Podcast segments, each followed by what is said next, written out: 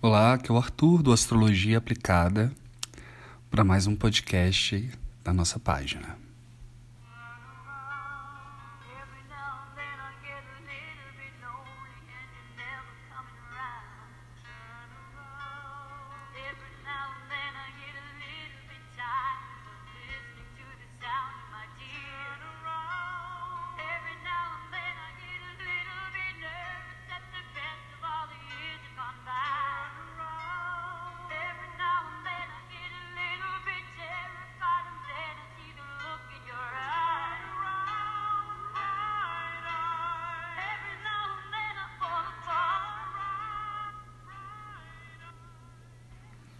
Pois é, gente.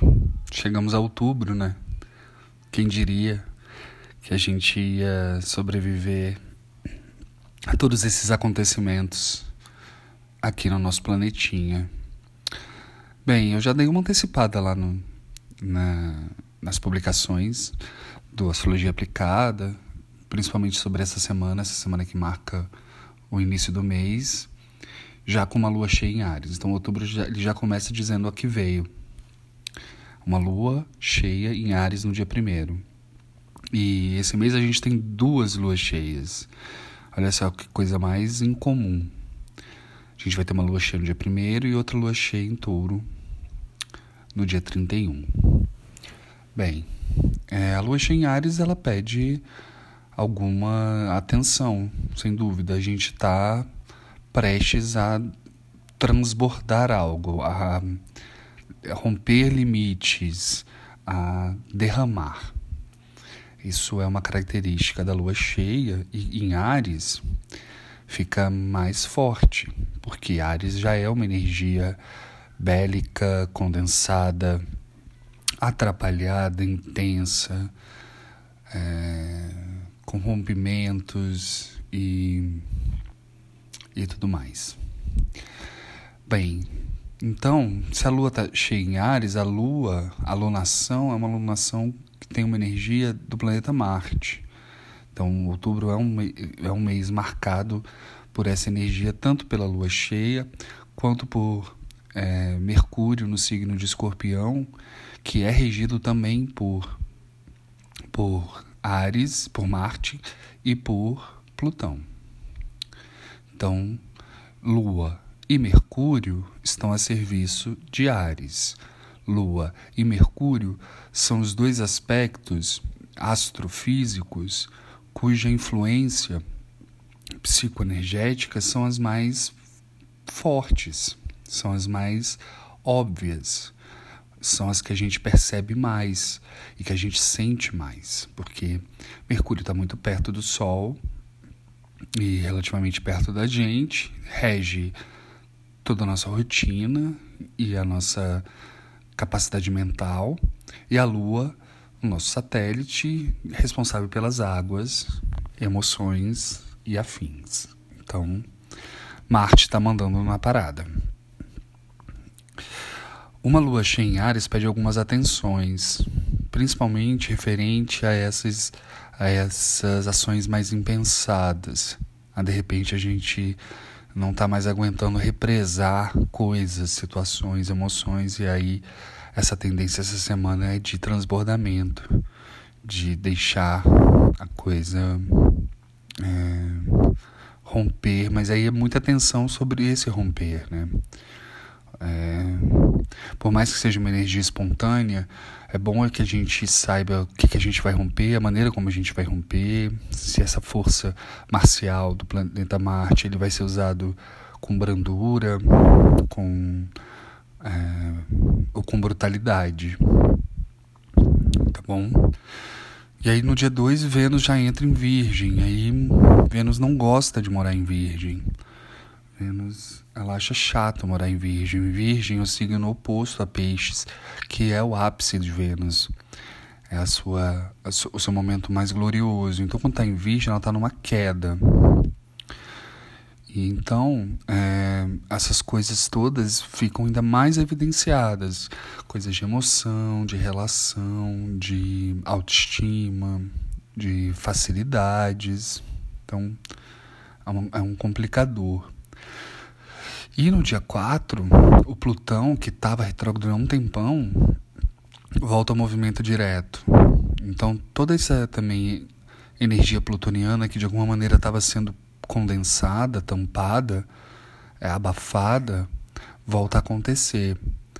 E Plutão a gente sabe como ele tem feito e tem nos tocado desde o ano passado, principalmente, né? Todos nós vivemos 2019 e a gente estava torcendo para um ano novo. E aí Plutão veio com conjunções muito marcantes esse ano. E estamos todos nesse 2020 quase querendo voltar para 2019. E olha que 2019 não foi, não foi fácil, né? Bom, aí, dentro dessa energia toda, onde o Sol, de uma maneira ou de outra, ele não funciona tão bem, porque ele está em Libra, até o dia 22, quando ele entra em escorpião. Então, toda essa autenticidade, toda essa força, essa, essa iluminação interna, né? essa coisa com a nossa alma, já está meio debilitado. Aí pegamos uma lua em Ares, uma Vênus em Virgem, um Plutão direto. Né? São muitos assuntos delicados no mês onde o Sol já fica mais delicado. E aí Mercúrio retrograda. A gente não precisava de um Mercúrio retrógrado agora, né? E ele decidiu andar para trás no dia 13. E aí ele sai de Escorpião e volta para Libra. Então, ele volta a questionar e volta a tocar os assuntos relacionados a Libra. E enquanto símbolo, Libra vai falar muito das relações, dos casamentos, é, da, da autoestima, das nossas sortes, facilidades. Então, ele vai resgatar um pouco esses assuntos librianos antes de voltar para o movimento direto no outro mês, em novembro, e voltar para Escorpião, onde ele se aprofunda. Mercúrio em Escorpião, ele se afoga, ele vai ali para um ambiente meio pantanoso, para um ambiente menos claro, sabe? E ele adora, quando Mercúrio está retrógrado, adora revelar coisas, expor é, coisas que estavam ocultas ou escondidas. E às vezes oculto coisas ocultas de nós mesmos, de nós para nós, sabe? Uma coisa que a gente estava ah, meio jogando, deixando de lado, não querendo olhar muito, e aí Mercúrio, esse Deus com asas nos pés, ao adentrar o um mundo de Marte, de Plutão, que é um mundo escorpiano, ele traz tudo isso à tona. Ele vai querendo revelar algumas coisas. No dia 16, a gente tem uma lua nova em Libra. E aí é hora de dar uma organizada geral nesse tumulto dessa primeira quinzena de outubro. A lua nova em Libra, ela vai abrir para gente uma possibilidade de se reorganizar. Um pouco antes, já na lua minguante, mas a lua nova ela marca esse reinício de um ciclo lunar.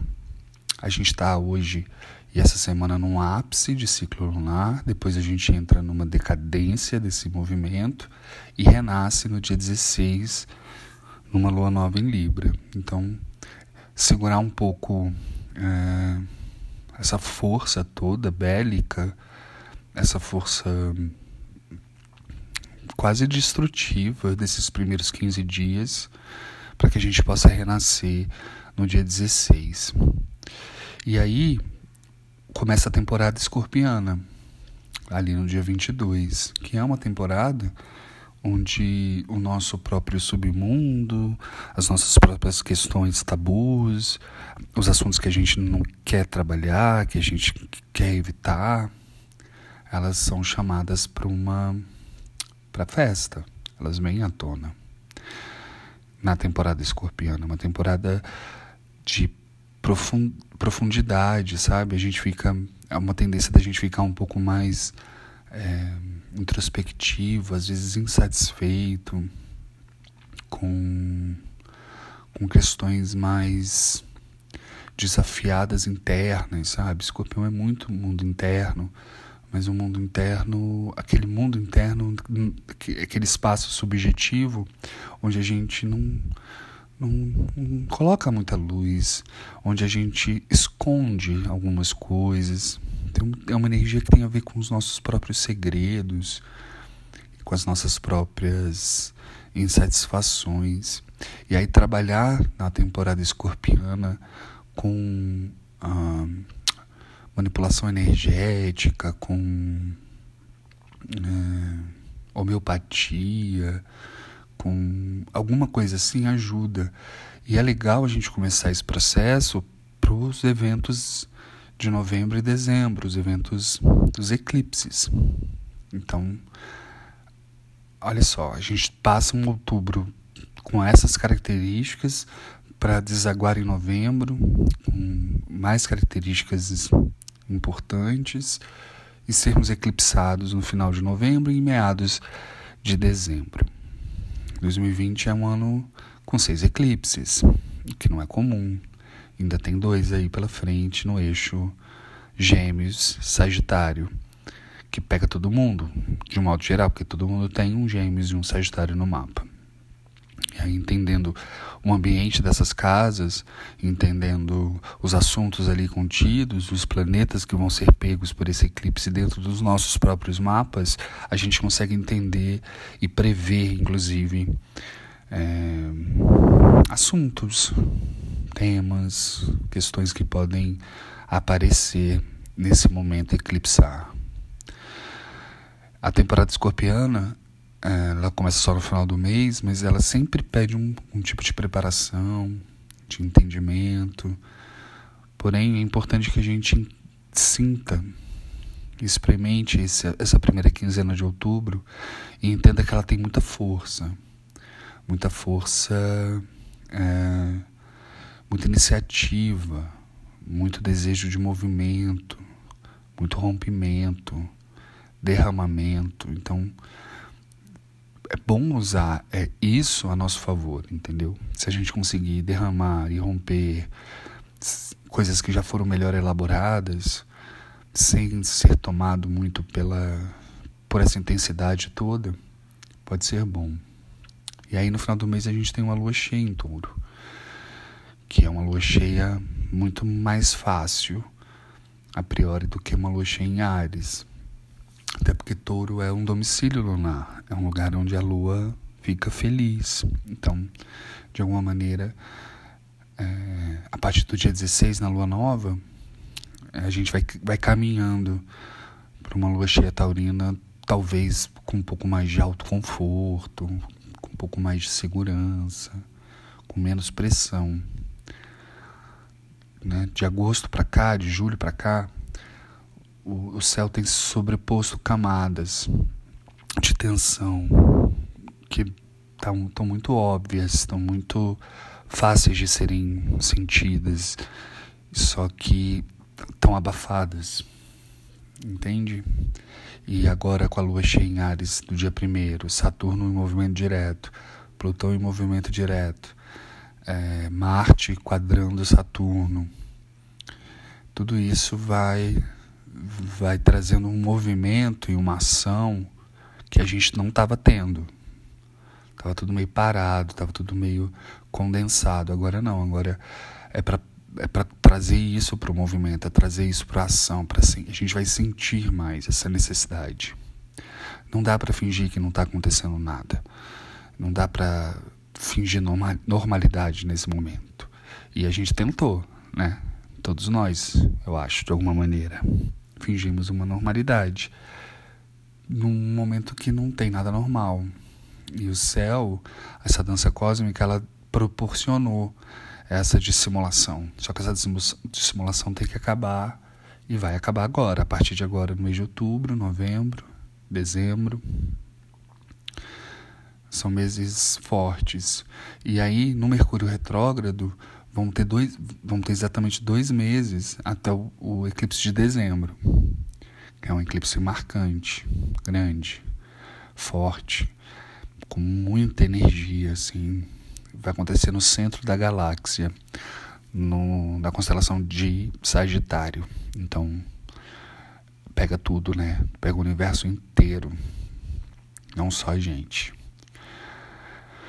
Bom, se cuidem no mês de outubro, é, os primeiros 15 dias com, esses, com essa força extra. E aí depois mais uma crescente energética entre dia 15 e dia 31. Então não, não há muito sossego, não há muita tranquilidade. Essa janela libriana, que de alguma maneira é uma janela, ela está se fechando. Tá bom? Vamos, vamos entender essa semana como um, o clima geral desses primeiros 15 dias. Então, muito cuidado, muita atenção, muita plena atenção, muito. Vamos se observar. Vamos observar o mundo ao redor e vamos tentar estar presente. Não dá para fingir que também a não presença, né? A gente tem que estar presente, consciente. Às vezes não dá para estar o tempo inteiro, mas trazer para o concreto, trazer para o momento de agora. E, e lidar com isso, lidar com essas informações que vêm daí. Tá bom? Se cuidem mesmo, se protejam, descansem, cuidado com, com a cabeça, cuidado com acidentes, cortes coisas que estão meio propícias nessa fase. É, até o dia 13 ainda dá para é, tomar algumas decisões, assim, se precisar tomar, decisões importantes, decisões de viagem ou de compra de coisas, é, de mudanças. E aí a partir do dia 13 é segura, que aí já não fica bom. Só vai ficar bom lá no mês que vem. Tá bom? Vamos nessa então, né? Vamos fluindo aí para ver se a gente se a gente chega bem é, nos, né, nos próprios nos próprios eclipses assim da nos eclipses de novembro e de dezembro, tá bom? A gente vai se falando e e até mais.